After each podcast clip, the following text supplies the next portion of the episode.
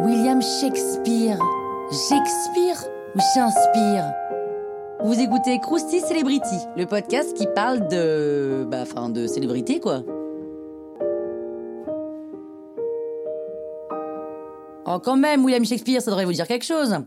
William Shakespeare naît le 26 avril 1564 à Stratford-upon-Avon, une ville du centre de l'Angleterre. Enfin, on pense, parce qu'on ne connaît pas sa date de naissance exacte.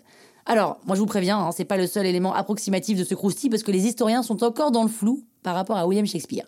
A priori, il aurait grandi au milieu de sept autres frères et sœurs dans une famille aisée. À 18 ans, il se marie avec Anne Hathaway, pas celle qui joue dans Le Diable s'habille en Prada, hein, juste une homonyme, et il a deux enfants avec elle. Le truc, c'est qu'on n'a pas tellement de documents qui retracent la vie de Shakespeare entre ce moment et entre le moment où il devient un célèbre dramaturge à Londres.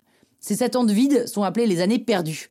On sait juste qu'à partir de 1594, ses œuvres sont interprétées par la troupe à laquelle il appartient, les Lord Chamberlain's Men, qui devient rapidement très très populaire à Londres. Tellement populaire d'ailleurs que le roi d'Angleterre de l'époque devient leur mécène. Donc ils se rebaptisent les Kingsmen. C'est peut-être de là que se sont inspirés le film Les Kingsmen.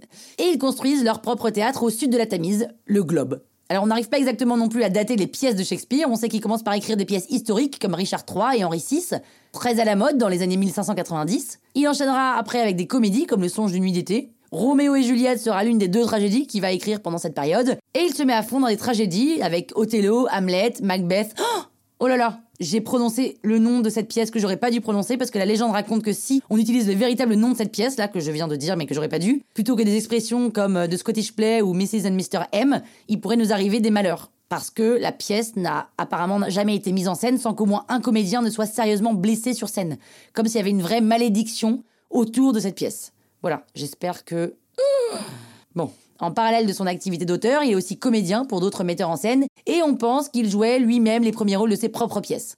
Ça fonctionne bien, ce qui fait que Shakespeare est riche et célèbre de son vivant. Il passe sa vie entre Londres et Stratford, dans lesquels il possède deux maisons. Je connais pas les prix de Londres de l'époque, mais si c'est comme maintenant, c'est pas mal. C'est d'ailleurs à Stratford qu'il va prendre une pause lorsque l'épidémie de peste bubonique éclate à Londres. Et on le comprend, hein, c'est l'hécatombe, les théâtres entre autres fermes, c'est un peu comme euh, le Covid, mais en pire. Et à partir de 1610, il écrit moins de pièces. Il meurt six ans plus tard, à l'âge de 52 ans.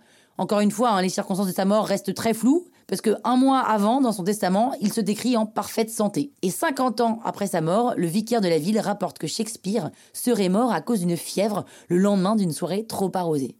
En gros, le mec serait mort d'une gueule de bois, quoi, ou d'un coma éthylique. Ah ouais, d'accord. Croustille, hein?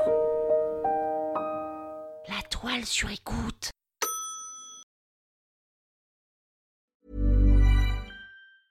Late bloomers tend to have more curiosity. They tend to have more resilience. There's stories and mythology that this country has woven around black men. What if everything we've been taught is just all wrong? What's worth more than this fear right now? And that rising after failure is part of the glory of being a human being. Listen to deeply personal, insightful, and thought provoking stories from the world's leading thinkers and doers. Listen and subscribe to The Unmistakable Creative wherever you get your podcasts.